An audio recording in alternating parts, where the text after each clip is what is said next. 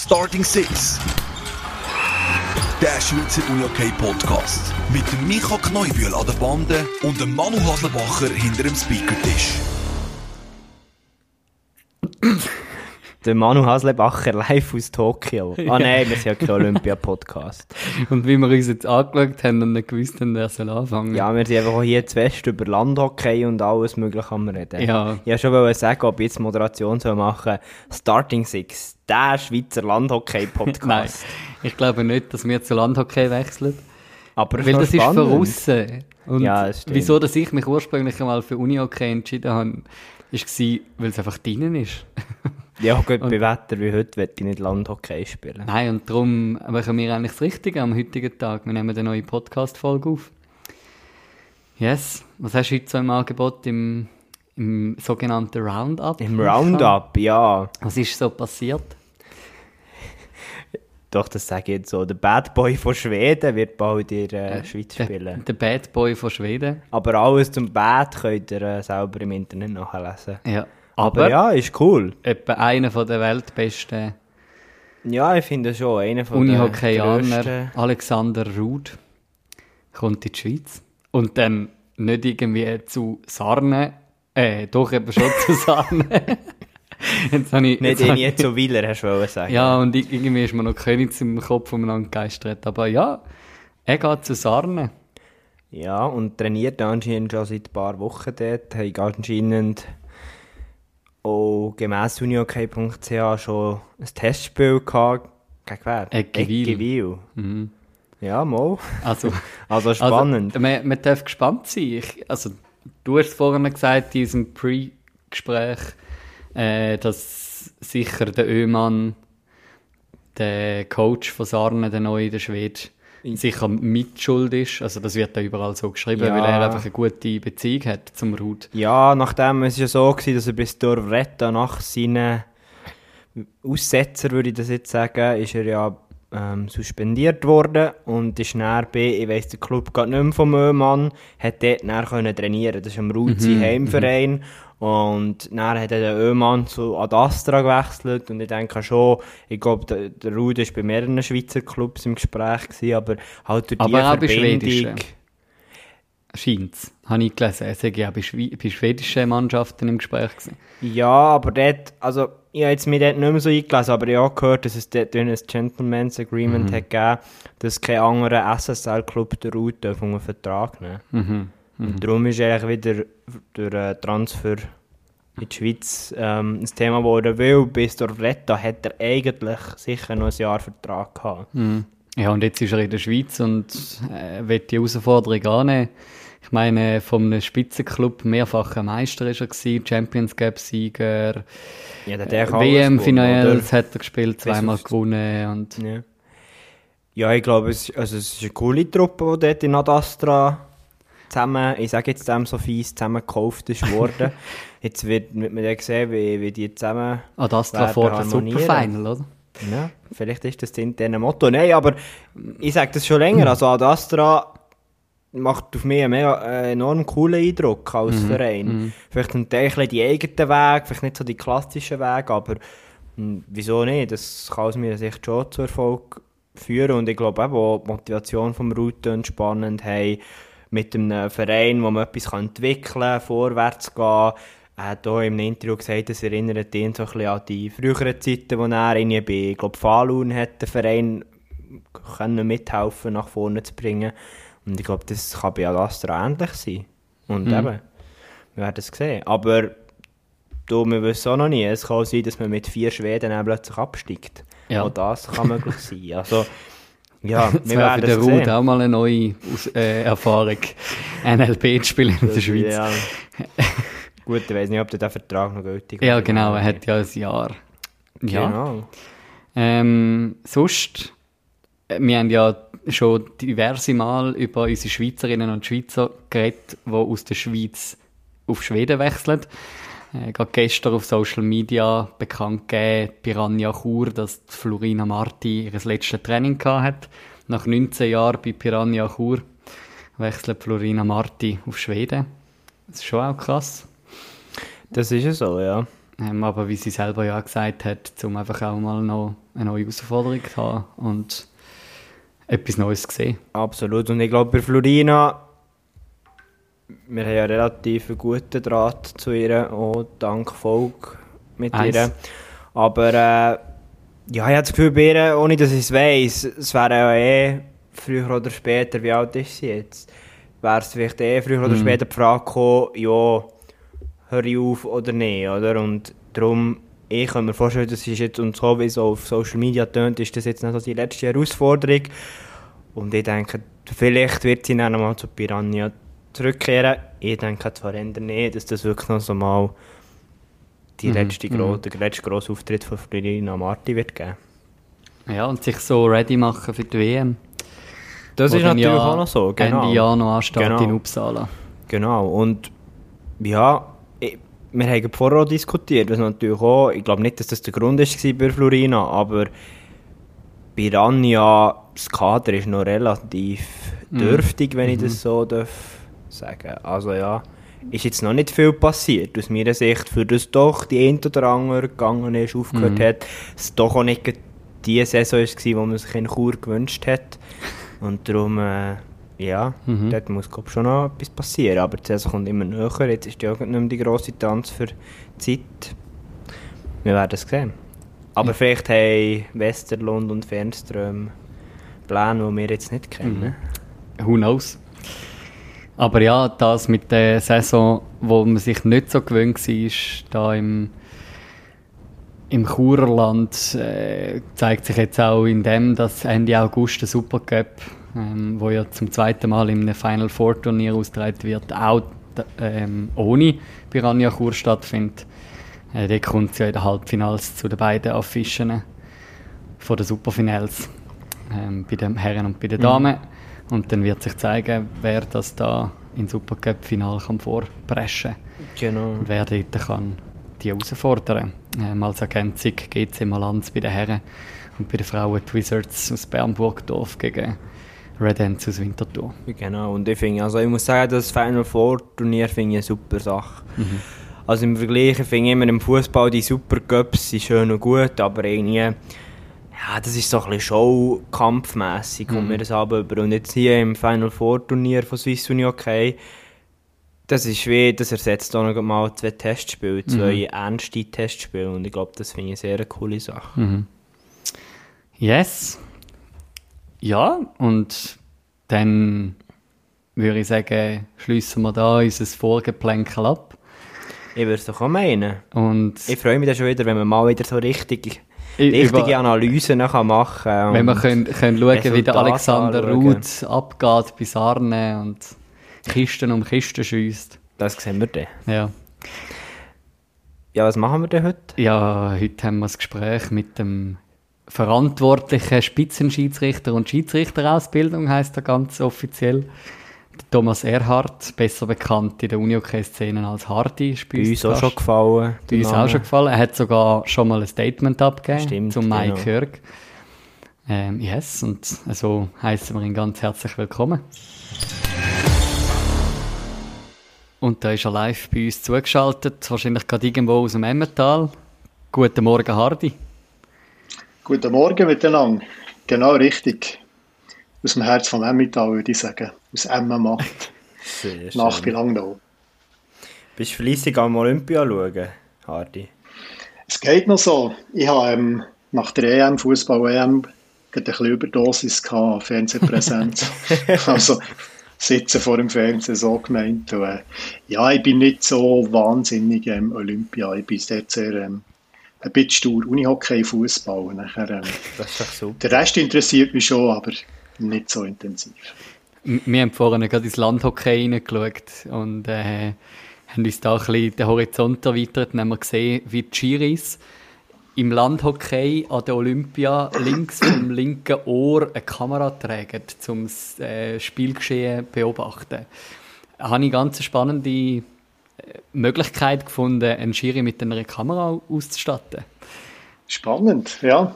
Habe ich jetzt noch nie, ähm, ist mir neu. Eben, wir haben ja bis jetzt äh, nur Erfahrung mit Bodycams gemacht. Habe jetzt nicht gewusst, dass man das kann hinter dem Ohr.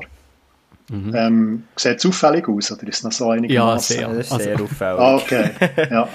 Und das ist, wir haben uns gefragt, das sieht auch nicht wirklich gäbig aus für einen Schiedsrichter, aber... Äh, okay, ja, interessant. Bei diesen Bodycams, sind die von euch oder vom SRF? Der Manu hat es mir sicher mal gesagt, aber auch für unsere Hörerinnen und Hörer. Ja, also der, ähm, der erste Anstoß ist eigentlich von uns intern gekommen. Wir haben in der Ausbildung die Möglichkeit gehabt, also zum einen ähm, haben, wir, haben wir eine Person kennt, die das hat, ähm, die technischen Voraussetzungen hat gehabt. Und zum anderen haben wir ähm, einfach mal, weil in, äh, in einem interessanten Spiel, das war dann der Cup-Final, 2019, glaube ich, mhm. Ähm, ja, es ist einfach interessiert, mal die, ähm, die Perspektive vom Schiedsrichter aufzunehmen, vor allem die Inhalte natürlich näher in, die Schiedsrichterausbildung zu integrieren. Und auch so ein bisschen um Werbung zu machen für die Schiedsrichterwesen. Das ist, glaube ich, recht gut gelungen. Und das SRF war dann, ähm, auch ziemlich beeindruckt von diesen Bildern und hat das nachher jetzt in den letzten TV-Series nachher ja integriert. Jetzt hat man sogar ja umgestellt äh, von GoPros auf, dass man einfach den Schiris ein iPhone einklemmt vorne und mhm. eigentlich so filmt. Das ist ja auch noch ein rechter Fortschritt. Oder genau. Äh, eine Veränderung von der Technik. Mhm. Ja, da habe ich selber gestaunt. Klar, es war ähm, dann im Cup-Final für uns halt interessant gewesen. Wir haben beide Schiris verkabelt und mhm. haben dann auch die ähm, interne Kommunikation gehabt. Und so natürlich für, ähm, für uns das Gesamtbild. Beim mhm. SRF hat es natürlich für, äh, für den Zuschauer gemacht und dort äh, einfach bei, einer, bei einem Schiri das angehängt und nicht bei beiden. und das war so ein bisschen zufällig, gewesen, wer steht denn bei welchem Goal natürlich. Was mich dort wundern was, was hilft jetzt vielleicht am Observer oder am Schiedsrichter in der Analyse die Perspektive vom Feld, einfach wie sein Blickfeld nochmal anzuschauen und seine Position durch das, oder was schaut ihr dort mit dieser Perspektive an? Ja, jetzt gerade die, die Bodycam-Aufnahmen, das ist sie eigentlich Ausnahmesituationen gewesen. Und, und die haben wir jetzt nicht irgendwie nach einem äh, gewissen System oder gewissen Muster ausgewertet. Das ist natürlich eine, eine Dimension, eine Perspektive mehr gewesen. Gerade, ähm, wir hatten dort ein interessantes Penalty-Schießen zwischen Alligator und dem HCR, also in Winterthur wo es äh, die ähm, umstrittene Situation hat gegeben, mit dem äh, Zurückgezogen oder nicht, respektive ähm, bleiben stehen oder nicht. Und dort war es natürlich extrem spannend, gewesen, noch gerade Bodycam-Aufnahmen, also wirklich die Sicht vom Schiedsrichter zu haben. Dort haben wir es natürlich intensiv gebraucht, für diese Situation auszuwerten. Äh, jetzt sind wir schon voll in der Thematik rein. ohne, ohne Vorwarnung, zack, sind wir schon voll äh, in der Schiedsrichtertätigkeit. Jetzt aber, äh, weil die meisten wahrscheinlich von unseren Hörerinnen und Hörern dich nicht so kennen, Hardy, ähm, wenn wir mal ein bisschen noch zurückschauen, deine eigene Schiedsrichterkarriere, du hast noch selber pfiffen, noch vor Bodycams, noch sogar vor äh, irgendwelchen Kommunikationssystemen. Wie bist du in deinen Jugendjahren, wo das Ganze gestartet hat mit dem Schiedsrichter da sein, wie bist du überhaupt zum Schiri sein gekommen? Ja, also zuerst mal bin ich, bin echt zufällig auf zum Unihockey gekommen. Ähm, das war äh, 1990 gewesen, wo ich eigentlich ähm, also ich geschüttelt vorher ich war ja leidenschaftlich Fußballer, aber ähm, wir haben dann im, im Verein ist nicht wahnsinnig toll gewesen, und hat mich mal aus dem Dorf einen Bekannten mitgenommen zum, zum Unihockey auf Bovil. Die haben dann 1990 den Verein gegründet, bin, bin sozusagen Gründungsmitglied dort und die erste Saison auf dem Kleinfeld gestartet.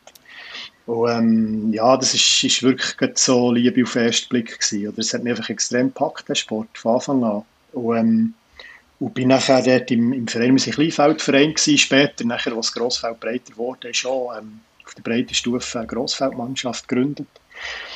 Und eine Frauenmannschaft gegründet dann zumal, die jetzt schlussendlich ähm, im ganzen Emmental sich verbreitet hat und als Korps ähm, für Furore sorgen, gerade in der letzten Saison.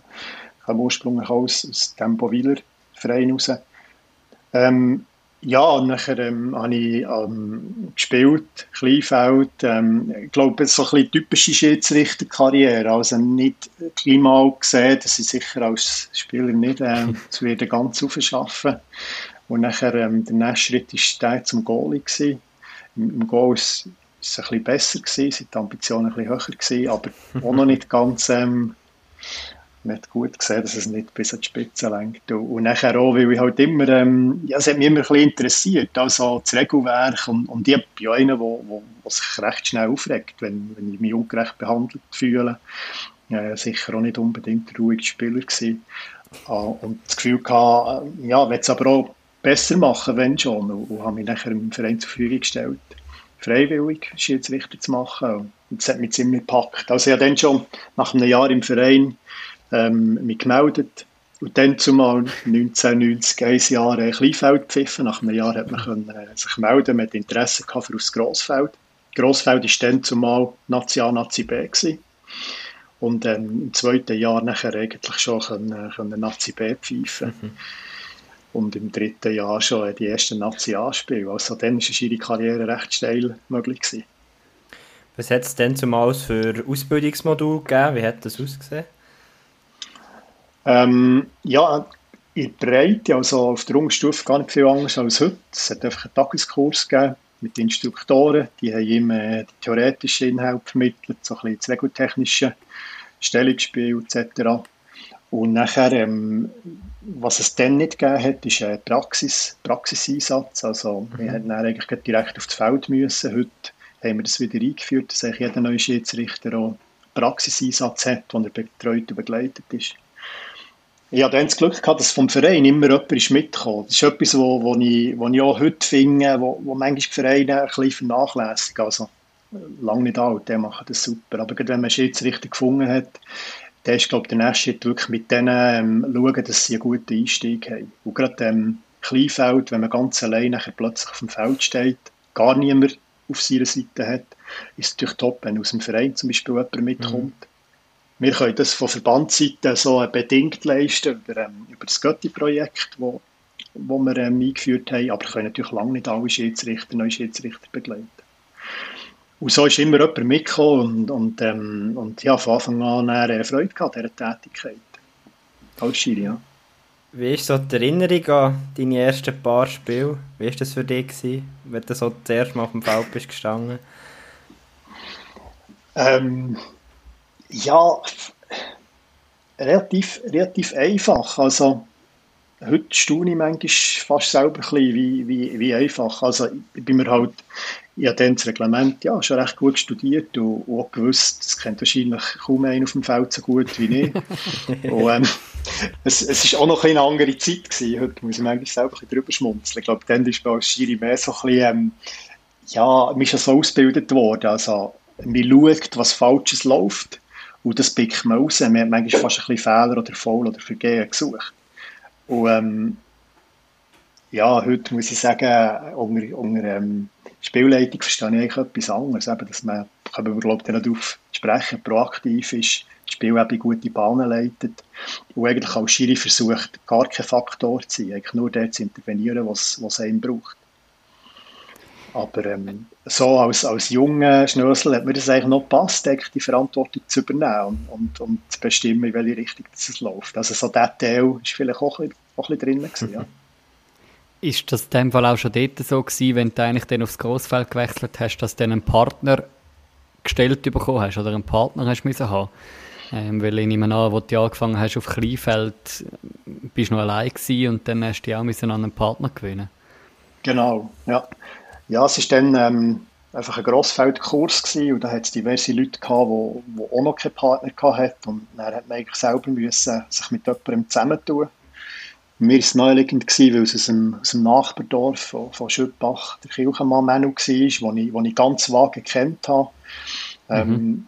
wo ähm, die gemeinsame Leidenschaft ist schon dann gewesen, das hat von dem her gepasst. und, und, ähm, und, und dann auch zwischenmenschlich, also einfach von Anfang an der, der Plausch zusammen. Und das ist halt schon, glaube ich, etwas Wichtiges, wenn, wenn es zwischenmenschlich geht man ist dann viel zusammen unterwegs, gerade wenn man mhm. ambitioniert mm. ist. Wir sind dann zehn Jahre zusammen als Schiri-Duo unterwegs gewesen. Wir lernen einander kennen, fast besser als, als Partnerin oder Freundin oder Frau, weil man so viel zusammen unterwegs ist und halt auch viele schwierige Situationen zusammen muss mm. meistern. Und, ähm, ja. Also, ihr habt ja da, also eben, wenn du sagst, ambitioniert, die haben ja da sogar noch zweimal den an einer WM auf dem Platz stehen, im 0-0 und im 0-2. das sind, ist das erste Mal gewesen, wo du so dann an einer WM eigentlich im Einsatz gestanden bist, korrekt? Genau, genau. Ich bin dann äh, 96 auf Eigeninitiative als Tourist auf, ähm, auf Stockholm, wo die, äh, die erste grosse WM war in Schweden, im, im Globen, ausverkauftes Haus. Und, ähm, und dann, als ich auf dieser Zuschauertribüne gehockt bin und ähm, unsere Schweizer Kollegen, Jacques Estermann dann zumal, habe ich einfach so ein bisschen kennt, die zwei Vorbilder gewesen, natürlich. Eigentlich dann auf der Tribüne habe ich mir gesagt, dass, ähm, das ich mal, da möchte ich mal auf dem Feld stehen bei so einem Spiel. Und das hat schon nachher Antrieb gegeben für die nächsten mhm. 10, 20 Jahre. Aber dann war es wie so, gewesen, nach dem 0-2 hat ja dann eigentlich der Menu Kirchenmann äh, aufgehört. Dann, dann hast du wie wieder müssen von, von vorne anfangen, oder? Korrekt? Mhm, mhm. Ja, das wie, ist also, dann... Ja, ja. Das ist noch ein bisschen, heute, heute sind wir dort ein bisschen flexibler, würde ich sagen. Dann ähm, haben wir hat es wirklich wie geheissen, ich war mit den Männern noch der WM in Helsinki 2002 und dann hat er aus beruflichen Gründen aufgehört, ähm, Weiterbildung angefangen. Und ich habe nachher müssen einen neuen Partner suchen, habe dann im, Philipp Brenz, der hat dann gerade als Spieler aufgehört bei Willer Ersig, ist mit ihnen aufgestiegen in die National, äh, Welche, also ähm, Bilag aus Freiburg und ähm, ich habe ihn vorher nicht gekannt, habe, ähm, habe den Tipp von René Berlia, wo mir mal gesagt hat, ähm, es sollten mehr ehemalige Spieler Schiedsrichter ähm, werden. Und ähm, er hatte einmal da den, den Renz wo schon gespielt hat. Und, und so bin ich auf ihn zu, direkt nachher. Und, und das hat auch einfach gepasst, zwischenmenschlich auch mal sehr unterschiedliche Typen sein. Und wir haben dann aber, ähm, das hat mich dann schon ein bisschen geärgert, ganz unten wieder müssen anfangen. Es hat einfach quasi geheißen, jetzt seid ihr ein neues Paar, ihr fährt wieder unten an wir sind dann viel angeschaut worden und schnell wieder können aufsteigen können. Wir haben dort so aus meiner Sicht unnötig mhm. ein, zwei Jahre einfach verloren. Aber ja, am Schluss hat es keine Rolle mehr gespielt. Ne. Der Philipp hat mir noch eine Sprachnachricht geschickt, äh, unter anderem, wo er zurückgeschaut oder wo er zurückgeschaut auf die gemeinsamen Zeiten mit dir. Da ein Ausschnitt aus seiner Sprachnachricht. Hadi und ich wir haben schon in ganz verschiedenen Welten äh, gelebt. Er in der Heimat äh, vom Unihockey im Emmental. Er hat Unihockey vom Menti am Morgen um 6 Uhr bis am Sonntag am Abend um 12 Uhr nach dem Spiel Unihockey voll erlebt. Und ich, Le Roman, in der Romandie, ich bin nur zu den Spielen gegangen, am Samstag oder Sonntag, nachher zurück zu Freiburg. Und das war finito für eine Woche.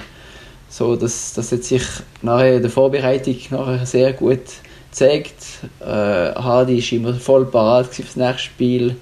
Jetzt die Spiele immer sorgfältig äh, vorbereitet, mit Analyse etc., mit dem Plan für das Spiel etc. Und ich bin einfach gekommen und, äh, und voilà, habe ich gepfiffen. Äh, nein, für mich das war ein Gold, goldwertiger Partner. Gewesen. Merci Adi, Adi für alles. Und seine goldwerte Idee war auch mal die goldene Pfeife für die Herung von, von wichtigen und guten Leuten äh, im Unihockey. Das war auch eine geile Idee. Gewesen. Was war das für eine Pfeife? ja, das, ähm, wir haben dort mal den Spieß umgedreht. Also wir haben irgendwann gesagt, ähm, ja, wir werden eigentlich immer ähm, immer beurteilt und, und, und gerankt und, ähm, und Meinung über uns abgeben. Und wir haben dann irgendwann gesagt, ähm, ja, wir, wir vergeben eigentlich als, als Schiedsrichter-Duo einer Person die goldige Pfeife Ende Saison. Wir finden, die setzt sich ähm, speziell positiv für die Schiedsrichterwesen, ist konstruktiv, ähm, bringt vielleicht besonderen Respekt uns entgegen und ähm, und das, sind dann eben, das war mal ein Captain von einem Team, es war mal ein Trainer von einem Team. Ähm, und ähm, es war noch, noch cool, gewesen, wenn wir die, die Pfeifen dann übergeben haben Ende Saison vor einer versammelten Mannschaft zum Beispiel. Es hat, ähm, hat manche Stellen so das erste Mal das Bewusstsein geweckt, ja, es sind eigentlich auch noch zwei, die, die wichtigen Teil oder wichtigen Part übernehmen, ähm, die auch das Team wie, wie für sich sind. Ja. Gibt es denn die heute noch? Die Nein, das ist, ähm, nein, die gibt es eigentlich, eigentlich nicht mehr. Es war nochmal eine Idee im Rahmen von der ähm, Week of the Referee, wo wir mit Swiss Olympic Cool and Clean zusammen so eine Aktionswoche haben. ähm, in die Richtung etwas zu machen. Dort ist noch so ein bisschen Pipeline, aber nein, nein, aktuell. Es war mehr ein Gag, den wir als Duo hatten, ja. ja. Vielleicht könnte man die bei Starting Six einführen, Manu. Ja, genau. ja, wir, ja. wir verleihen in Zukunft die Gold. Mit dem Hardy zusammen. ja, genau. Das äh, ja, wäre noch, wär noch spannend. Ja, genau. Was mich noch würde wundern zum Philipp Renz. Er hat gesagt, wie fest dass du ihm geholfen hast. Und jetzt würde es mir wundern, ja, was hätte dir geholfen von seiner Erfahrung als ehemaliger Spieler, doch eigentlich auf Top-Niveau? Was hätte dir geholfen in diesem Duo? Ja, ich bin noch froh, kommst du auf das zurück, eben so wie er es jetzt da dargestellt hat, äh, wie er dann nur zum Spiel gekommen wäre. Ähm, es, es ist schon, was, was sehr speziell war, bei uns im Duo war es häufig so, gewesen, dass wir Rückmeldungen bekommen haben, dass ich sehr, ähm, sehr locker und sehr positiv, immer mit einem Lach im Gesicht auf dem Feld sind und er eigentlich sehr stur und ernst das Spiel leitet. Und ähm, das ist aber so ein bisschen Fassade gewesen. Eben intern bin ich mehr so ein bisschen kritisch gewesen, immer so ein bisschen ähm, eher, eher negativ und, und er ist einfach mit seiner welchen positiven, aufgestellten Mentalität enorm wichtig gewesen mal einfach mental so, von Einstellung her. Und da, ähm, wo wir zusammen gepfiffen haben, neu angefangen haben, eben vorher mit dem Manu, das ist noch so ein bisschen die alte Zeit gewesen, eben der Schiedsrichter ist der Richter und der Chef auf dem Platz und der weiß es am besten und alle anderen haben dem zu folgen. Und der, der Fippo war halt schon der, der Spieler gewesen und hat gesagt, hey, die, die wollen spielen, die müssen wir spielen. Und ähm, so ein bisschen das Prinzip, lieber mal ähm, im Zweifel laufen und, und nicht zu kleinlich sein. Und das hat auf Anhieb mir, mir einen neuen Schub gegeben und, und wir sind mit dem sehr gut gefahren. Wir haben auch schon auch gemerkt, ähm, einfach nur mal laufen kann man auch nicht. Also auch dann kommst du dann irgendwann an eine Grenze, musst wieder die Flöcke einschlagen oder, oder ähm, intervenieren. Und, und das wird unter Umständen viel schwieriger, wenn es natürlich das Spiel viel zu hoch mhm. läuft. Mhm. Aber, ähm, aber dort hat er natürlich äh, mit der Erfahrung als Spieler, der die Intensität kennt hat, extrem viel geholfen, wo, wo einfach gesagt hat, hey, eben, spielen und dann, wenn es wenn das Spiel oder Teams nicht selber regeln, dann müsst ihr, oder müssen wir parat sein und kommen. Mhm. Du hast vorhin erzählt, wie du zum Menü ähm, die Verbindung hast vom Fußball. Ähm, wie, wie hat das ausgesehen mit dem Philipp? Haben ihr da schon auch noch Leidenschaften neben dem Unihockey geteilt oder sind ihr einfach beide voll äh, auf Ambition aus ähm, im Unihockey-Sport und sonst eigentlich nicht viel miteinander zu tun gehabt? Ähm, wir haben, haben schon ganz bewusst nachher uns manchmal Zeit genommen außerhalb vom Unihockey, also dass wir uns ähm, mit der Familie zum Beispiel getroffen haben oder dass wir einfach zusammen etwas unternommen haben. Er war noch ähm, in dieser Zeit Helipilot. Gewesen. Er ist zum Beispiel mal mit meinem, mit meinem Vater zum 60. Geburtstag mit dem Heli abholen. Also wir sind mhm. zusammen auf den Hof geflogen und haben ihn abgeholt und äh, so Sachen haben natürlich ähm, äh, enorm verbunden. Ähm, und ja, da hat sich, äh, hat sich eine tiefe Freundschaft entwickelt und sehr viel mhm. ähm, ähm, gegenseitiges Vertrauen. Jetzt im Moment, ähm, Sigi hat jetzt das Büro zu Bern gehabt, das haben wir es geschafft, regelmäßig zusammen zum Mittag zu essen. Jetzt ist es ein bisschen länger her. Ähm, wird jetzt wieder Anlass sein, ähm, Kontakt mit ihm aufzunehmen, dass wir uns wieder mal treffen können, austauschen ist dann natürlich nicht mehr so eng wie, wie zu dieser Zeit, wo wir, mm. wo wir aber halt phasenweise so im Jahr irgendwie zwei, drei Wochen fast zusammen unterwegs waren, auch im mm. Ausland. Mm. Wie lange seid ihr dann als du unterwegs gewesen? Ja, eigentlich zehn Jahre. Also ähm, 2002 angefangen und 2011 nachher äh, aufgehört. Ja. Ihr habt ja dann eigentlich aufgehört mit einem recht krassen Jahr, wenn ich das so kann ausdrücken kann. Ihr habt äh, Schweizer Cup-Final gepfiffen, Schweizer Meisterschaftsfinal, also das alles entscheidende Spiel. Ihr habt dürfen am Europacup-Final pfeifen. Ihr habt beim Verbandsjubiläum mit der Bahnhofshallen am HB Zürich den Match Finnland-Schweden pfiffen. Und zu allem anderen noch der WM-Final zu Helsinki. Also irgendwie komme komm ich persönlich nicht mehr zum Staunen aus, wenn ich so überlege, dass eigentlich ein, ein Schiri-Duo innerhalb von einem Jahr alles kann pfeifen, wo irgendwie, wo mhm. irgendwie mhm. gut und, mhm. und, und das Beste vom Besten zeigt. Ja, rückblickend, es ist einfach viel ist Glück, ist pures Glück gewesen, oder Fügung, oder? Das, ähm, ich sage auch viel, es hat mir recht früh mal, ähm, als wir mit einem Sportpsychologen geschafft haben, äh, wo wir davon geredet haben, der WM-Final zu pfeifen wäre ein Ziel, hat er gesagt, er fängt das eher nicht ein gutes Ziel, weil man es nicht selber kann beeinflussen kann. Schlussendlich war das Ziel, gewesen, dann an der WM auf dem Niveau zu sein, dass wir das Final pfeifen könnten, wenn es eine Option wäre. Und, ähm, und nachher ähm, haben wir zwei Jahre vorher gewusst, dass wir noch zwei Jahre zusammen Zeit haben. Er hat sich dann beruflich auch anders orientiert. Und, ähm, und so haben wir die letzten zwei Jahre mit unseren Familien, mit dem Umfeld sehr sorgfältig geplant. Und auf der anderen Seite aber auch gewusst, die zwei Jahre wollen wir einfach so richtig genießen und jede mhm. Minute oder jede Sekunde auf dem Feld. Freude haben. Und, und so ein bisschen der Druck ist auch irgendwo weg gewesen. Und dann hat am Schluss wie alles zusammengepasst. Halt auch, ähm, dass die Konkurrenz dann nicht riesig war in der Schweiz, dass ähm, international ähm, die Tschechen, die für ein WM-Finale wären, wären wie vordefiniert gewesen, einfach eine schlechte WM eingezogen haben und, und wir dann am Schluss dort sind zum Zug gekommen. Ja, haben wir, haben wir wirklich Schwein gehabt und es war natürlich super gewesen, so aufzuhören, wenn du weißt, eigentlich hast du nichts verpasst. Superfinale hat es dann noch nicht gegeben. Das, ähm, das ist etwas, was ich, was ich nie hatte. War natürlich auch cool weg. Ja. Aber das ist schon das Highlight, also von dem von deiner ganzen aktiven Schiri-Karriere, der WM-Final im Hexenkessel in der Hardwall Arena mhm. in Finnland, nehme ich an. Ja, ja. Also das ist ein Traum. Das ist schon etwas, wo, ähm, eben, wo, wo wirklich cool ist, wo man Schiri erreichen kann, wo, wo, ähm, wo es natürlich riesen Glück braucht und sehr viel ähm, Zeit muss investieren aber auch extrem viel gibt. Und bin dann eben im 96 im Glauben gehockt, wo, äh, wo voll war. Und 2002 mit dem Kilchamar Satzschiedsrichter von, von Baumgartner Baumgartner, die dann ähm, der Final gepfiffen haben. Und, und dann äh, schon voll die Atmosphäre gespürt.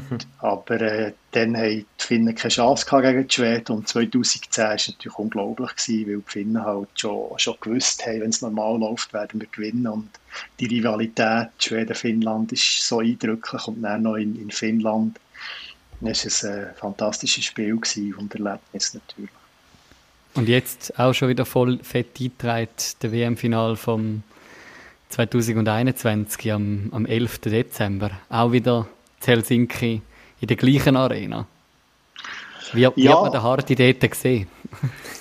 ja, ich, ich, hoffe, ich hoffe es sehr. Also, letztes Jahr war es natürlich geplant gewesen und, und auch dieses Jahr. Und natürlich, ähm, jetzt bin ich, bin ich in einer anderen Rolle und fieber genauso auf das her. Und, ähm, ich will jetzt nicht zu viel, zu viel Druck machen zu viel Erwartungen schüren, aber aber irgendwie ähm, haben wir jetzt wieder ein Paar in der Schweiz, wo, ähm, wo das Format hat, wo, wo das grosse Spiel könnte pfeifen. Klar, ähm, zuerst primär hoffen wir einfach mal, dass die Schweiz endlich mal den Final packt. Das war schon 2010 gewesen. Wir sind wirklich im Halbfinale auf der Tribüne gehockt und haben, haben für die Schweiz gefährt. und das wäre die oberste Priorität gewesen. Aber wenn es so weit so kommt, dass es wieder Schweden-Finnland-Final gibt, ob jetzt schon das Jahr oder in zwei Jahren in der Schweiz, äh, hoffe ich natürlich, dass das Schweizer Schiedsrichterpaar dort ähm, wird zum Zug kommen. Wirst du an WM eine Funktion haben, also irgendwie die Schiedsrichter, also die Schweizer Schiedsrichter unterstützen vor Ort oder gar nicht? Nein, offiziell nicht. Also wir haben ähm, in Regel am ersten WM-Wochenende gibt äh, so einen Workshop mit, äh, mit dem internationalen Verband zusammen, wo ähm, die Observer, die Schiedsrichter, Ausbildner ähm, ein Programm haben über zwei Tage. Dort ähm, werden wir voraussichtlich teilnehmen. Und nachher äh, in Prag ist es schon so gewesen, bin ich dann mehr im Hintergrund ähm, äh, so ein bisschen Supporter von ähm, Wenger zu buchen dann und, und hoffe natürlich auch, dass es das Jahr so wird sein, wo, ähm, wo ich eigentlich ähm, sehr direkt mit ihnen natürlich alle Spiele verfolgt mhm. habe, ihnen Feedbacks gegeben habe, so wie sie das wollen haben.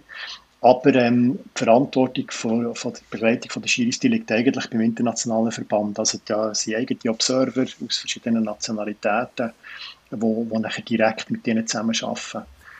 Ähm, aber aus eigener Erfahrung weiss ich, dass natürlich die Leute, die ähm, ja, auch sonst äh, mit ihnen zu tun hast, die vielleicht auch eine andere Vertrauensbasis hast, die vielleicht fast mehr bringen als, als mhm. manche Leute, die du nicht kennst. Ja. Je nachdem, wie gut sie das so machen. nach, einer, nach dieser WM äh, hast du dann eigentlich ja deine aktive Schiri-Karriere so ein bisschen an Nagel gehängt, also äh, am Ende von der Saison. Dann bist du irgendwie, glaube vier, fünf Jahre untertaucht, was, was deine Unihockey-Tätigkeiten anbelangt, bevor du nachher dann im Sommer 15 angefangen hast bei, bei Swiss Unihockey. Was, was ist so der Weg dorthin, dass du jetzt eigentlich ja immer noch in dieser Funktion bist als verantwortlicher Spitzenschiedsrichter und Schiedsrichterausbildung? Was ist, wie ist der Weg dorthin so gegangen? Also ganz, ganz weg bin ich eigentlich nie. Ich habe nach dem, nach dem Schluss oder nach dem Karriereende gerade als, äh, als Observer bin eingestiegen.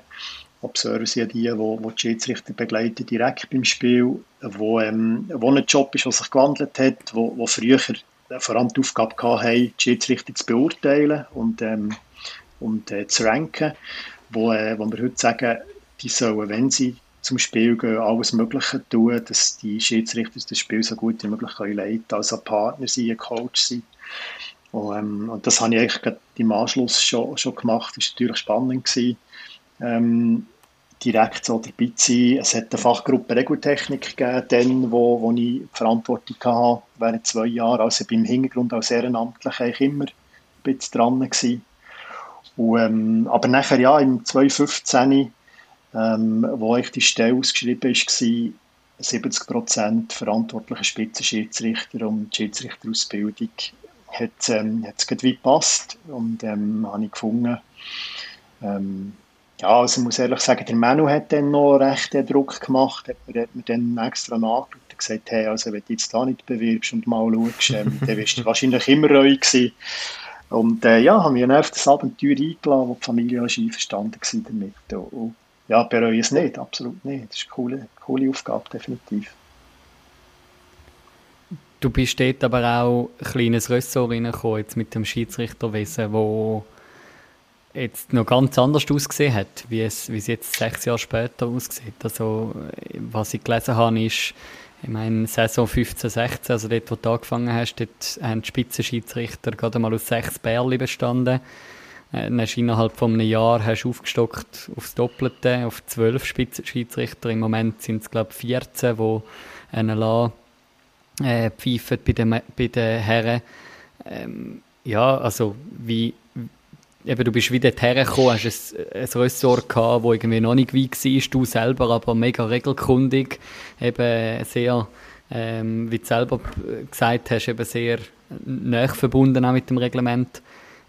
Wie, wie hast du das hergekriegt, dass jetzt, sage jetzt mal, ein Schiedsrichterwesen so gut aufgebaut ist, mit fünf verschiedenen Stufen, mit äh, Ausbildung und allem, und wo du es übernommen hast, ist es eigentlich noch, noch sehr ebenerdig gewesen? Ja, das Problem ist halt vor allem aus meiner Sicht, dass, dass es immer sehr gute Leute hat, aber die natürlich den Job im Ehrenamt gemacht haben und, und es dann immer wieder Vakanzen gegeben hat. Oder dem, ich habe zum Beispiel mit dem Roman Walter während meiner Aktivzeit den Teamleiter gehabt. Der hat den Job sensationell gemacht, ist, ist für uns ähm, top gewesen, hat die Schiedsrichter extrem vorwärts gebracht, aber er hat einfach ähm, nachher intern und von Seiten der Geschäftsstelle nicht den Support gehabt, den ich jetzt heute habe und, und auch nicht die Möglichkeiten vom Pensum her und, und ist dann wieder ausgeschieden und dann ist das wieder brach gelegen, fast zwei Jahre. Ähm, und es ist aber immer ein, ein, riesen, also es ist ein riesen Bereich. Wir haben etwa 30 äh, sage ich, Schlüsselmitarbeiter im Schiedsrichterbereich, Ehrenamtliche, die wiederum dann etwa 80 weitere Mitarbeiter ehrenamtlich im, rein im Schiedsrichter, Observer, Ausbildungsbereich führen.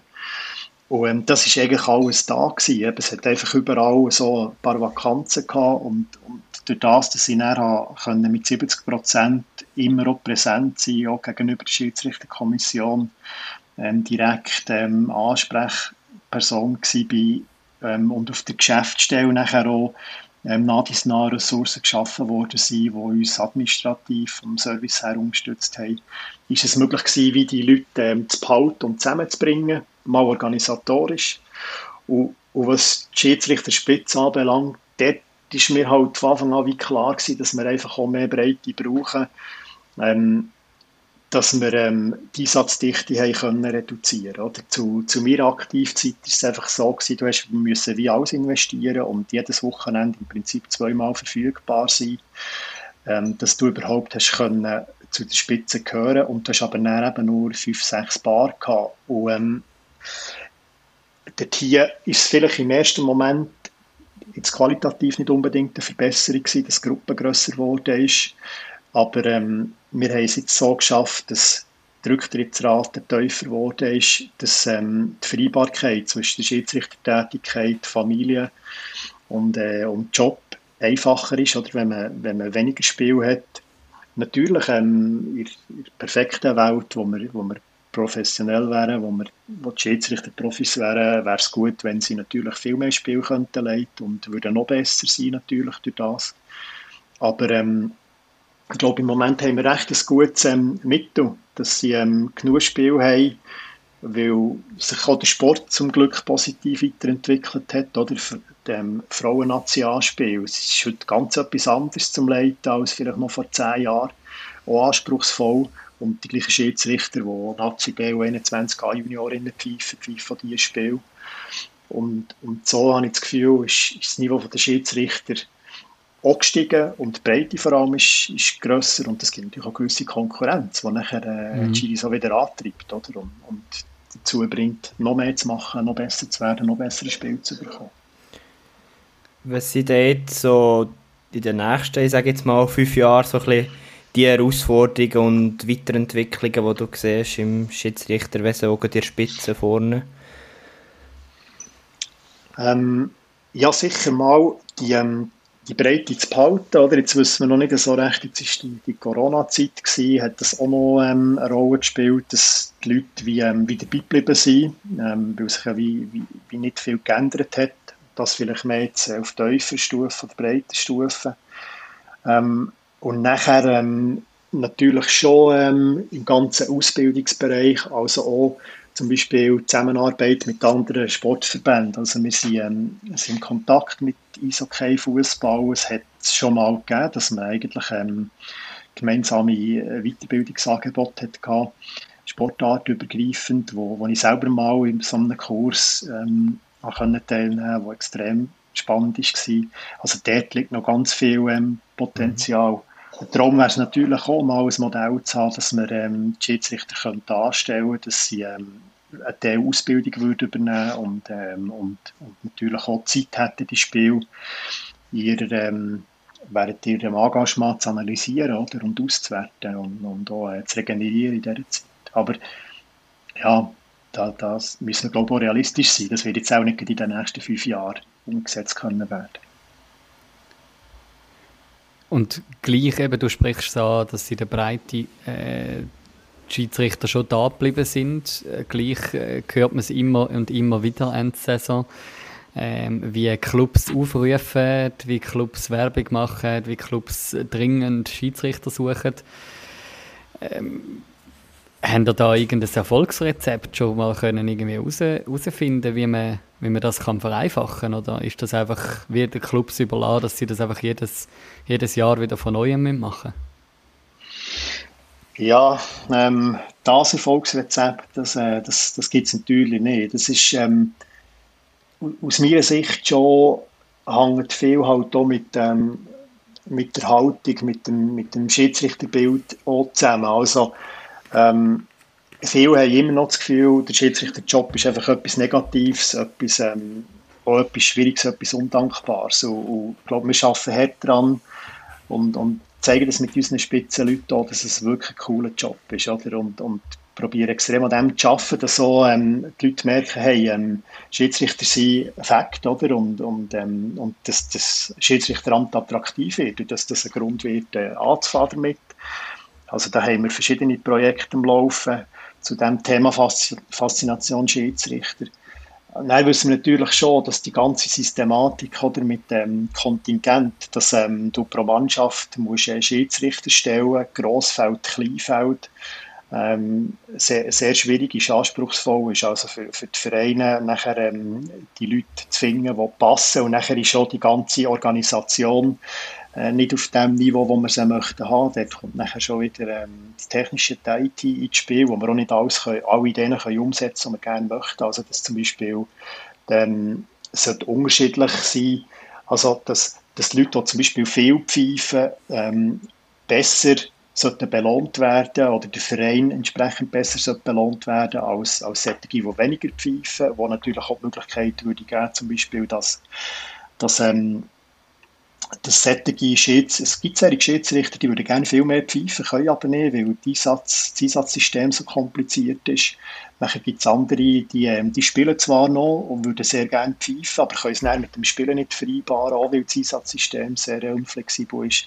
Das sind schon alles Sachen, wo wir, wo wir dran sind, wo wir das Möglichste probieren, aber ähm, wo manchmal schon ein bisschen mühsam ist, weil man jedes Jahr wieder die ganze Kontingenzthematik aufkommt, dann man sieht, dass man nicht wirklich viel weitergekommen ist ich glaube, ich finde es eine sehr spannende Thematik und eben so, ich glaube, das, was du am Anfang hast gesagt, finde ich, spricht jetzt mir persönlich zum Beispiel sehr an. Ich glaube nicht, dass ich äh, heute und morgen Schiedsrichter werde, aber eben, wenn du wie siehst, ja, was bringt es vielleicht auch beim Arbeiten später mal oder in deinem privaten Leben. Ich habe erst gestern einen LinkedIn-Post von einem Fußballschiri gelesen, der wirklich gesagt hat, hey, er hat selten so viel gelernt wie als Schiedsrichter einfach präsent sein, für einen Charakter Sachen zuzulernen. Und ich glaube, das sind schon Sachen, die man irgendwo kann vermitteln kann. Ich denke da immer auch, zum Beispiel die Bundesliga macht aus meiner Sicht sehr, sehr stark, wo halt auch irgendwo in einem Schiedsrichter ein bisschen eine Plattform geben, wo dann wie gewisse Persönlichkeiten bekannt werden, wie ein Gräfe oder ein Eitrich, den man kennt. Und ich glaube, das sind schon Sachen, die Junge motivieren können, dass man gleich Schiedsrichter macht. Mhm. Also das ist ein super Punkt, oder? Gerade ähm, wenn man heute sieht, was manche Firmen investieren in Weiterbildungen, in teure Weiterbildungen, Persönlichkeitsschulungen, Kommunikation etc., was man als, als Schiedsrichter kann lernen kann, oder? In der Praxis, in einem Umfeld, wo immer noch etwas verzeiht und, und noch, noch entschädigt, noch gar nicht schlecht entschädigt wird dafür, das ist sicher ein Punkt. Und ein zweiter, eben, mir auch ein wichtiges Anliegen ist, wir haben dort ähm, ein Projekt Faszination Schiedsrichter, wo ähm, Spitzenschiedsrichter in die Vereine gehen, wo der Verein kann einen Schiedsrichter buchen kann, der ins Juniorentraining kommt, wo, wo erklärt, was ist der Schiedsrichter, der ein äh, Schiedsrichterliebe abgibt und eine Pfeife. Und die Idee kommt eigentlich von Finnland, wo die haben es noch viel konsequenter gemacht. Die haben allen Juniorenteams ähm, wieder Auftrag gegeben, dass sie im Training ähm, der Satzspieler eben, äh, wie vielleicht der ein oder andere Mal ins Goal geht, dass einfach immer einer von den Junioren pfeift oder sogar der zweite hoch konsequent pfiffen wird, dass sie von Anfang an wissen, das ist eine Rolle, die gehört dazu und merken, es ist eigentlich ein, ein spannender Job. Oder? Und dort sind wir natürlich angewiesen auf, auf Trainer, auf, ähm, auf die Vereine, wo wir, wo wir schon ähm, eine mega coole Generation von Trainern haben, jetzt auch auf der höchsten Stufe, glaub, wo, wo das verstanden haben, wo, das, ähm, wo diesen Weg mitgehen. Das, das dann müssen wir unbedingt zusammengehen, wo im Verband intern ähm, wir sehr, sehr gute Unterstützung haben, oder, ähm, wo, wo, wo das Problem sehen, wo uns dort unterstützen.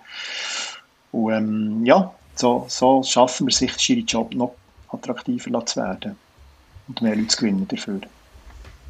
Also ich muss sagen, und um da ein bisschen die Brücke zu schlagen, zu meiner Bachelorarbeit, ähm, wo ich ja durfte, sehr, sehr eng mit dir zusammenarbeiten habe in, in der ganzen, ähm, im ganzen Sammeln von meinen Daten, wo ich ja ganze zehn Spiele live miterleben und durfte dabei sein, wie wir äh, die Schiedsrichter verkabelt haben und äh, mit Mikrofon und das Ganze aufgezeichnet haben und, und zusammengeschnitten, habe ich mega gemerkt, was das eigentlich für ein, ein, ein cooler Job auch ist. Eben, ähm, so als Zuschauer sieht man einfach immer die Chiris, wie sie auf dem, auf dem Platz stehen und, und äh, ihre, ihre Pfiff setzen und irgendwie sieht man, sie, sie bewegen ein bisschen das Maul, aber keine Ahnung, was sie machen.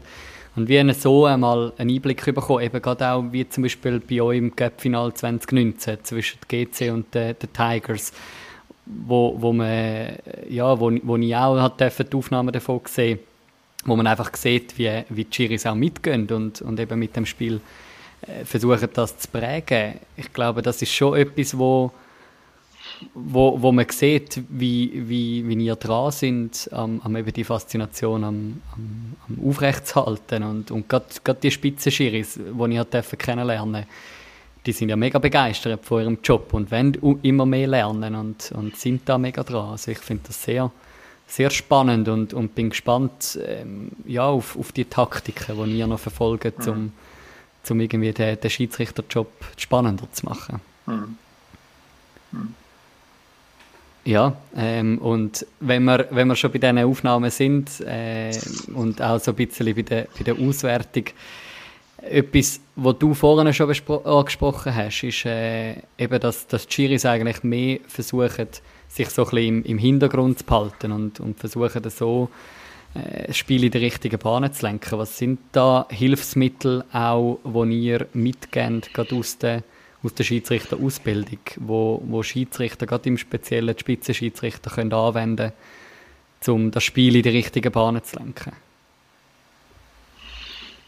Ja, jetzt gerade, ähm, gerade aktuell ist, ist eben das Thema Proaktivität im, im Vordergrund. Das ist etwas, wo, ähm, wo ich auf allen Stufen ähm, ein Ausbildungsschwerpunkt gesetzt ist worden in, der Aus, in diesem Ausbildungsjahr und wo, ähm, wo, wenn man das so ein bisschen theoretischer anschaut, ja eigentlich ähm, ein bisschen Haltung ist, wo, wo ziemlich genau dem entspricht, was wir von unseren Schiedsrichtern möchten. Also ähm, proaktive Spielleitung heisst eigentlich vorwärts gerichtet, positiv mal als erstes. Und das heisst ähm, in der Kommunikation auch sehr offen, direkt, ehrlich, transparent sein.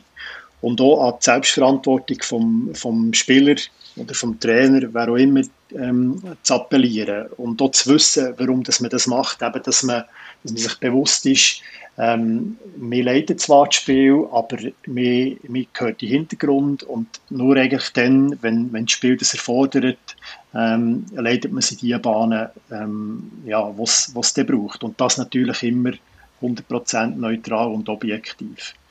Also das sind so ein bisschen die, ähm, die wichtigsten Punkte zum, zum Thema Proaktivität oder, oder auch Gesamthaltung, Ausbildungshaltung, die wir, die wir haben aktuell. Wie, wie wirkt sich die Proaktivität auf ein Spiel aus? Also äh, heißt das, die Schiris sind einfach die ganze Zeit am Situationen am kommentieren oder äh, eben genau das Gegenteil, dass sie sich mehr zurückhalten und vor allem dann, wenn sie pfeifen, etwas erklären. Wie, wie macht sich die Proaktivität sichtbar? Das ist natürlich auch dann wieder sehr individuell. Oder? Es bringt natürlich auch nicht jedes Paar die, die gleiche Möglichkeit oder die gleiche Persönlichkeit mit. Ähm, es soll, eine Proaktivität ist häufig falsch verstanden worden, indem das einfach dauernd ist kommentiert worden, was passiert. Oder? Und dort haben wir dann schon Feedbacks bekommen. Ähm, von diversen Seiten kann man das gut vorstellen, dass es als Spieler nervig ist, wenn der einfach immer der Schiri äh, ruft, du nicht stoßen, du nicht haben. Ähm, Gang super rein, so, das, das ist eigentlich nicht, nicht proaktiv. Proaktiv würde ich dann mehr meinen, ähm, vielleicht beim Unterbruch zum Spiel zu gehen und zu sagen, hey, ähm, zukünftig müssen wir schauen, dass du die Zweikämpfe super führst, ist mir aufgefallen und ähm, und wenn das so weitergeht, sich weiterentwickelt, muss irgendwann äh, vielleicht mit einer Strafe kommen. So. Und nachher eigentlich über das verhindert, dass man eben eine Strafe muss geben muss. Ähm, und eben, da hat man früher eher ähm, die Haltung gehabt, ja, oh, der Spieler, der, der stößt oder der hat immer und nachher hat man es vielleicht noch einem Partner kommuniziert und der hat dann beim nächsten Mal rausgestellt und, und man hätte wie als Schiri noch Freude gehabt, dass man jetzt eine Strafe hätte können geben, oder? Und das ist, das, das, dort sind wir wirklich ähm, auf einem anderen Weg heute, glaube ich, und das, das bewährt sich auch. Wie wichtig ist auch das Miteinander als, als Schiri-Paar und auch die Kommunikation zwischen den beiden Schiris, dass man eben die Proaktivität super ausführt? Ja, dort, ähm, dort hilft natürlich das Kommunikationssystem auf dem, auf dem höchsten Niveau, oder? Dass, ähm, dass eben genau, wenn, wenn so Tendenzen aufkommen, dass sich die Schiris können, ähm, können informieren darüber, dass zum Beispiel der, der bei der Bank ist, nachher schnell die, zu der Bank, zum Trainer oder zu dem, der definiert ist vom, vom Team, ähm, das kann merken.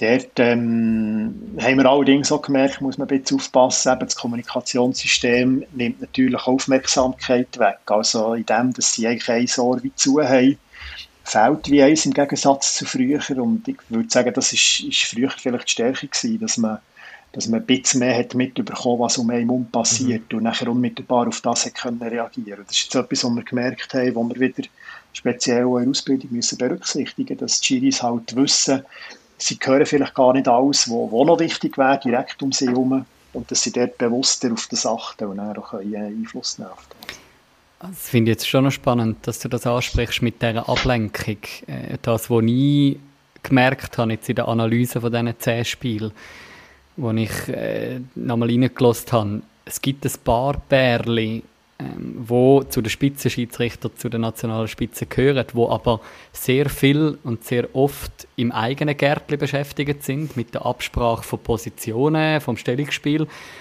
und dann eben gar nicht die Möglichkeit haben, gleich auf äh, die Spieler und auf den Staff etc. einzugehen, wie das vielleicht andere haben. Ist das auch äh, eine Beobachtung, die ihr schon mal gemacht habt bei euch? Eben, wenn du von dieser Ablenkung schwätzt, also dass wie es eine Ablenkung auch kann sein, die interne Kommunikation, wo, wo einem ablenkt von der externen. Mhm.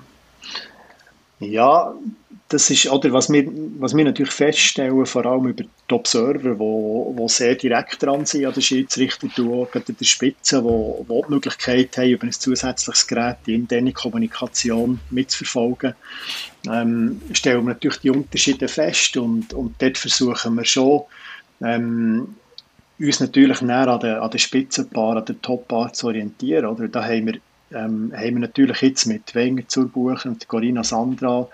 Ähm, ein Paar, wo, wo eigentlich das perfekt ähm, lebt, was, was wir das Gefühl haben, was ein, ein Spitzenschiedsrichterpaar muss, muss machen. Und, und auch die, ähm, die nächsten Paar im Ranking, oder, ähm, wo, wo folgen, setzen das perfekt um. Und dann versuchen wir natürlich nachher den nächsten Paar, ähm, die vielleicht noch nicht ganz so weit sind, ähm, den Vergleich herzustellen und, und ähm, ihnen das mitzugeben, was die anderen besser machen. Und was wir dort hier, was dort auch hilft, ist natürlich immer wieder gemischte Einsätze. Das ist etwas, was man, was man früher weniger gemacht hat, was wir heute häufiger machen, weil, weil wir die Haltung haben, dass jeder Spitzenschiedsrichter grundsätzlich mit jedem, äh, in jedem Spiel müsste können eingesetzt werden, ohne dass es das ein Problem gibt. Und, ähm, und dann schafft es natürlich nachher auch ähm, wieder einen gewissen Ausgleich und bringt die Gruppe als Ganzes weiter. Und dann natürlich ähm, die Videoarbeit, oder, wo, wir, ähm, wo wir sehr viel machen, wo wir, ähm, wo wir einen grossen, grossen Aus also wo die Schiedsrichter müssen nach jedem Spiel Videoszenen aufladen, die nachher einem Forum diskutiert werden, wo dann die Ergebnisse allen Schiedsrichtern zugänglich gemacht werden. Das soll natürlich auch helfen, dort Ausgleich zu schaffen. Aber die sind dann ohne die interne Kommunikation, oder? Eigentlich standardmäßig. Genau. Ja, das ist natürlich dann mehr wieder bezogen auf, auf die Art von der Spielleitung, auf die Interpretation von gewissen Situationen. Ähm, mhm. ein taugliches Mittel. Da hast recht, das ist natürlich die interne Kommunikation schließt das nicht ein. Ja, weil eben das, was ich so ein bisschen feststelle, ist schon, dass bei gewissen, äh, logisch kann man, kann man im Nachhinein eben mit, mit Videobildern die Schiedsrichterarbeit und, und ihr Auftreten auswerten, oder? Aber gerade die interne Kommunikation, die ich jetzt bei einem Barnenpärli als hindernd festgestellt habe im Vergleich gegen Aussen, wo es dann wirklich angefangen hat, kriseln, weil sie eben, wie du sagst, oder wie du vorhin erwähnt hast, gewisse Sachen vielleicht intern abgesprochen haben, aber gegen Aussen nicht, dann plötzlich zu einem Punkt führen, ich stelle dich jetzt vom Platz wir haben es miteinander besprochen, aber gegen Aussentreten ist es nicht geworden, oder? Mhm. Ähm, das wie, also ich habe das Gefühl, für, für dort nochmal eine Schippe draufzulegen, habe ich das Gefühl, ist die interne Kommunikation eben auch wichtig, zum Mitanalysieren im Vergleich zum, zu den Videobildern, einfach zum merken, ah, dort sind ja voll mit, miteinander beschäftigt gewesen. Bei uns in der mhm. Folge mhm. von Schuler Sprecher haben sie selber gesagt, dass, dass das bei ihnen eine große Herausforderung ist, dass sie miteinander mhm. noch vielfach mhm. irgendwo sich in eine Diskussion verstricken und dann den Kopf ganz am anderen Ort haben und, mhm. und nicht mehr beim Spiel sind. Mhm. Und das mhm. ist jetzt nicht etwas, mhm. was ich nur bei ihnen festgestellt habe, sondern eben bei, bei anderen auch, ähm, wo, wo ich das Gefühl habe, da, da gibt es noch Luft gegeben bei der einen oder anderen Perle. Ja, das ist cool zu hören. Also da warten wir natürlich mit Spannung drauf noch auf die, auf die Ergebnisse eben aus der Auswertung von, von diesen Spielen, wo, ähm, wo ich schon denke, dass wir, dass wir sehr viel können, können rauspicken können. eben jetzt, wenn ich das höre, kommt mir wieder der, der proaktive Ansatz Sinn, oder? Wo ich der zweite Punkt wäre, ähm, nachher offen, transparent sein, ähm, wenn man etwas feststellt. Und das ist dann offensichtlich nicht passiert, oder? Dass sie eben, bevor sie nachher zur Sanktion greifen, eigentlich müssten, müssten zum entsprechenden Spieler oder Team gehen und sagen, hey, wir stellen fest, jetzt, jetzt nimmt es einfach zu, oder? Jetzt müssen wir irgendetwas machen. Und, und dann hat das Team nachher noch die Chance zu reagieren. Und wenn sie das machen, ist ja allen dienend, oder? Und, und, wenn halt nicht und es dann auch zu einer Strafe kommt, wird in der Regel auch die Akzeptanz von dieser Strafe viel höher sein, oder? Wenn, mhm. wenn die Mannschaft gewusst hat, ja, wir haben eine Chance gehabt, darauf zu reagieren. Was mich noch würde wundern, Manu, kannst du uns noch so ja. den oder anderen Keypoint geben, wo, wo du wie hast herausgefunden hast? Ich habe heute Morgen schnell ein bisschen deine Bachelorarbeit hineingeschaut, die eine oder andere Statistik studiert. Was sind noch so Sachen, die dich vielleicht überrascht haben oder erstaunt haben? Kannst du uns noch ein, zwei Sachen sagen?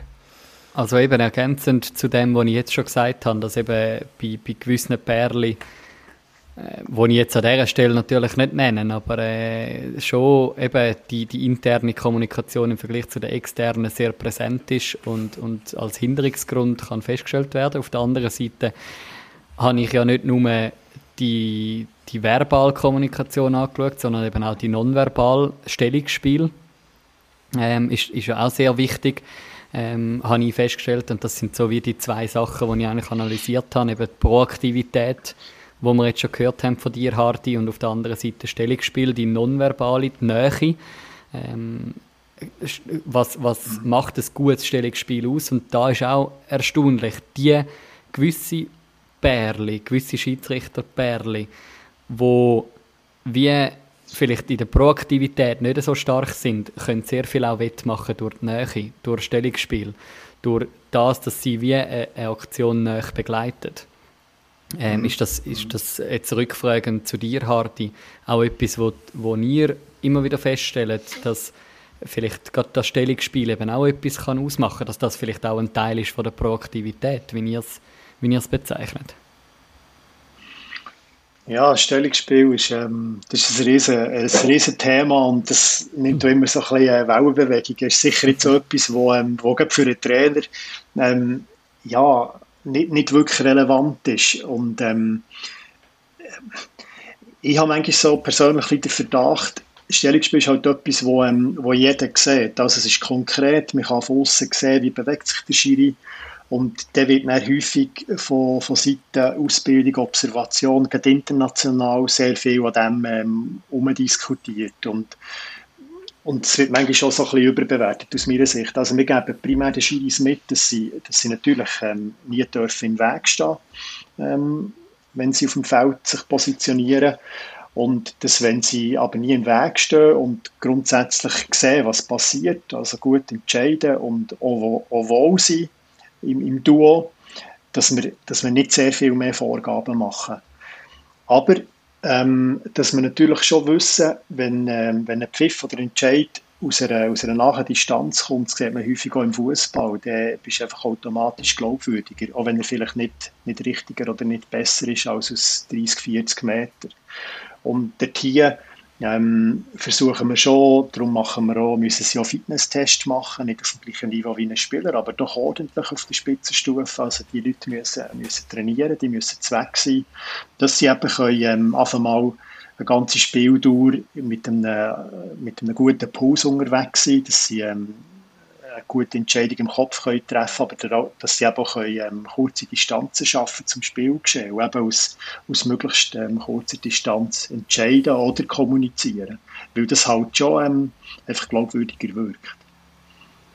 Hm. Jetzt, äh, vielleicht zum nochmal Brücke zu schlagen, du hast vorhin ja so Einblick gegeben, dass du doch Fußball äh, recht dabei bist. Ähm, mir kommt da gerade auch jetzt im Zusammenhang mit meiner Arbeit natürlich äh, die Szenen im Sinn von Spanien, Schweiz, wo irgendwie kurz nach der 70. Minute der Remo Freuler nach einem Foul mit Rot vom Platz fliegt, ähm, wo, der, wo der Schiedsrichter vorne 60 Minuten lang eigentlich nicht groß von sich reden lassen hat und nach 60 Minuten die erste geile Karte verteilt hat, wo man darüber kann streiten, wo auch Podcasts, äh, Schiedsrichter-Podcasts in Deutschland darüber diskutiert haben, wie zum Beispiel Colinas Erben äh, oder auch verschiedenste Fußballer sich geäußert haben zu der Linie ähm, wie, wie handhabt ihr das mit, mit einer Linie vom, vom Schiedsrichter? Weil das ist ja auch die grosse Herausforderung, dass man nicht irgendwie im ersten Drittel sich ein bisschen anlässt als Schiedsrichter und dann im dritten Drittel merkt man, uh, jetzt, jetzt nehmen die Konflikte zu, das Spiel könnte eskalieren, jetzt muss ich plötzlich für ein Vergehen, das ich im im ersten Drittel einfach mal abpfiffen habe, muss ich jetzt gerade im dritten Drittel fünf Minuten oder ähm, Spiel durch Disziplinarstrafe mhm. teilen. Wie, wie coachen ihr dort neue Schiedsrichter, dass sie eben die Linie, dieser Linie treu bleiben? Ja, das ist eine schwierige Frage. Also, ähm, das ist ja etwas, was wir häufig hören, gerade von, von Seiten Sporttrainer, Spieler, dass sie, ähm, dass sie das sich natürlich wünschen, dass mal grundsätzlich jeder Schiedsrichter die gleiche Linie hat. Ähm, ist natürlich etwas, was wir, was wir nie können werden erreichen, schon im, im Fußball, im Profibereich nicht so. Aber, aber da schaffen wir natürlich immer dran, dass wir dort möglichst in einer, in einer schmalen Range drin sind. Und nachher ist es natürlich schon hilfreich, wenn es, wenn ein Paar ähm, eine gewisse Linie hat, wo, wo verlässlich ist, also wo, wo man auch kennt, wo auch eigentlich ähm, verhält plus minus jedem Spiel. Aber eben, es ist auch jedes Spiel nachher wieder, wieder anders. Ähm, ich glaube, der Tier ist halt wieder extrem wichtig, wie, wie kommuniziert wird, da, wie man proaktiv ist, eben gerade wenn, es kann schon sein, oder, dass, dass man zum Beispiel ähm, in ein Spiel geht und, und eigentlich das Spiel möchte sich selber überlassen, hohe Linien laufen, attraktive Linien laufen. Und dann merkt man, Teams können damit nicht umgehen, es sind negative Emotionen drin, es ist viel Rivalität drin, es artet aus. Und dann muss man plötzlich die Linie anpassen und, und dann macht es sicher Sinn, die nicht einfach intern abzusprechen und anzupassen und Strafen zu geben, aber dort wieder klar kommunizieren zu beiden Banken, sagen, hey, wir haben das Gefühl, jetzt, jetzt läuft es einfach zu hoch und, und entweder korrigiert ihr selber oder sonst müssen es mehr über, über Pfiffe machen. Ähm, aber, aber einfach ein, ein, ähm, ein Rezept für, für diese Linie oder, oder ähm, eine Schwarz-Weiß-Definition, das, das gibt es schlicht nicht. Also ich kenne es zumindest nicht bis jetzt, ja. Mhm. mhm. Das Thema, das mich noch wundern würde, auch immer so das Lieblingsthema ist von mir beim Schiedsrichterwesen, wie fest beschäftigt dich das Thema Videobeweis, Video Assistant Referee, wo man im Fußball immer hochgekocht bekommt? Ähm, wie ist das im Unihockey und auch für dich als Verantwortliche? ähm, ich habe mal gehört, dass du, glaube ich, deine Bachelorarbeit zu diesem Thema machst, oder? Ähm, Ach schon, wenn das dann verzapft. So. Ja, das würde ich, sehr, würde ich sehr spannend finden. Ähm, ja, äh, also da könnten wir jetzt, glaube ich, einen ganzen Tag darüber diskutieren. Machen eine zweite äh, Folge, würde ich sagen. Ja, genau. Also eben grundsätzlich bei Schwarz-Weiß-Sachen, wo man, wo man wirklich definitiv auflösen kann, also Go-Linie-Technologie zum Beispiel, finde ich absolut richtig und wichtig, dass man das einsetzt, wenn man das kann. Aber einfach sobald es in, in, ähm, in Grauzonenbereich geht, sehe ich persönlich echt keinen Mehrwert im, im Videobeweis. Ähm, und ich finde, ähm, ja, man sieht ja, was im Fußball abgeht, das hat aus meiner Sicht den Sport nicht besser gemacht. Und so ein bisschen, ähm, ja, das ist jetzt wieder sehr persönlich, das ist irgendwie eine Verbandshaltung. Ähm, finde ich, dass das Unihockey vielleicht sogar die Chance hat, sich dort hier ganz bewusst ein bisschen ähm, abzugrenzen und zu sagen, wir führen die Sachen wirklich erst ein, wenn wir wissen, was es für Auswirkungen hat und ja mhm. nicht wie der Fußball etwas einführen und eigentlich, also ich finde, die Leute, die, die mit dem Schiedsrichterwesen vertraut sind, die hätten müssen wissen, dass das extrem viel wird auslösen, weil plötzlich, wenn mehr Meinungen ähm, dazukommen, macht es einfach nicht einfacher. Oder eben so die, das Freuler-Foul ist für mich auch so ein Beispiel, wo ich finde, ähm, ja, ohne Wahr haben wir das einfach akzeptiert, weil ähm, ich glaube, man kann es so sehen, dass er wirklich im Moment halt beide Beine in der Luft hat, mit gestreckten Beinen reingeht Schiri sieht aus seiner Perspektive so.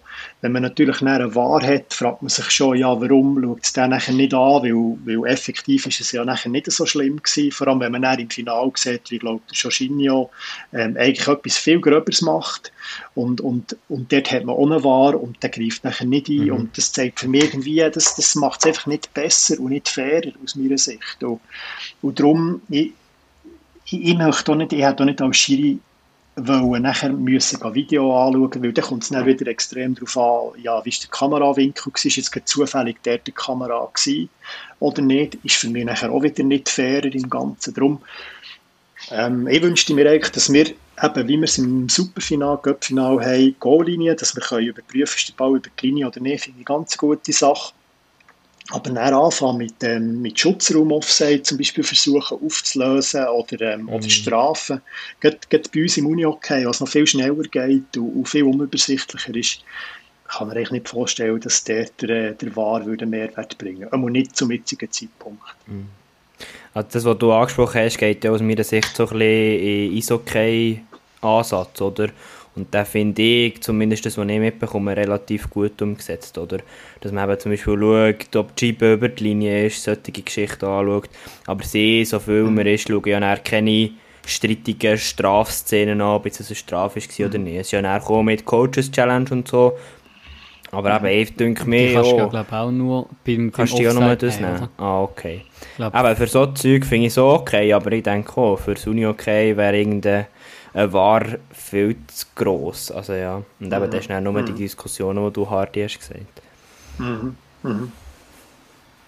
Genau. Ja, Torlinientechnologie haben wir ja auch ein, ein Beispiel gehabt beim einen Playoff-Spiel von den Damen zu Chur in der Halle, wo es in der zehnten Minute von der Verlängerung ähm, ein Goal gibt und die Frage nachher ist, ist der Ball über die Linie oder nicht, aber eben auch dort der Tatsachenentscheid vom vom Schiedsrichter. Er entscheidet auf Goal und dann muss man sie so hinnehmen, oder? Das ist mhm. das, wo, wo mhm. je nachdem vielleicht durch ein War dann fast ein bisschen verloren geht. Mhm. mhm. Genau. Ja. Ja, spannend. Ich glaube, wir könnten da durchaus noch, noch viel weiter schwätzen über die ganze Schiedsrichter-Thematik.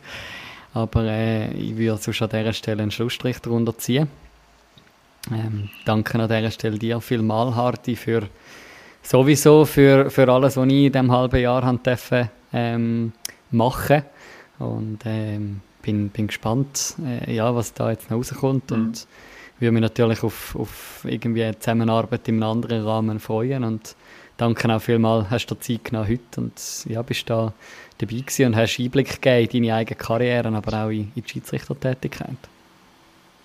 Ja, danke euch natürlich vielmals für, für die Plattform, also für, für die Schiedsrichter. Wäre jetzt schon zum zweiten Mal, eben schon ähm, die, die Folge mit, äh, mit Julie Sprecher, habe ich natürlich sehr cool gefunden, eben mal die Schiris Plattform zu geben, wo ich, wo ich schon hoffe, dass das vielleicht die ein oder andere anspricht und nachher ähm, finden, mal, es könnte etwas sein, also gerade auch ähm, ehemalige Spieler, äh, auf Top-Niveau, die eine neue Herausforderung suchen. Aber auch eben solche, die vielleicht merken, ja, als, als Spieler, aus welchen Gründen auch immer, wird es möglicherweise nicht länger, aber ich, bin, äh, ich habe Leidenschaft, ich habe Freude für den Sport, ich will für uns einen coolen Sport einsetzen.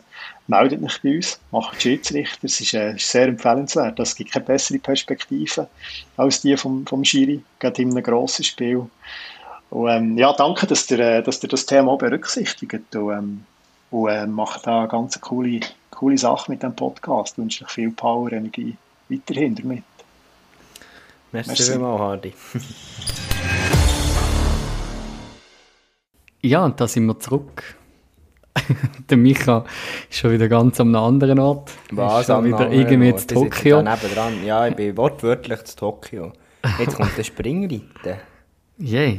Und Klettern. Und Klettern. Ist doch auch noch spannend. Ja, und an dieser Stelle nochmal ein herzliches Merci an Hardy. Ich würde so meinen.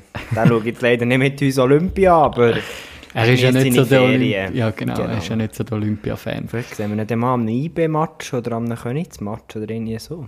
Ja, gehen wir mal an einen IB-Match. Aber das mit der goldigen Pfeife, das müssen wir uns wirklich mhm. überlegen. Das wäre recht Presented nice. by Hardy. Ja, voll. Mit Starting Six. Ja. Yes. Das tun wir mal noch ein bisschen verfolgen. Jetzt müssen wir noch ein bisschen, noch ein bisschen darüber brüten. Ähm, jetzt für dich, Micha, startet jetzt dann der Krieg an. He? Ja, genau, aber am Ende geht's los.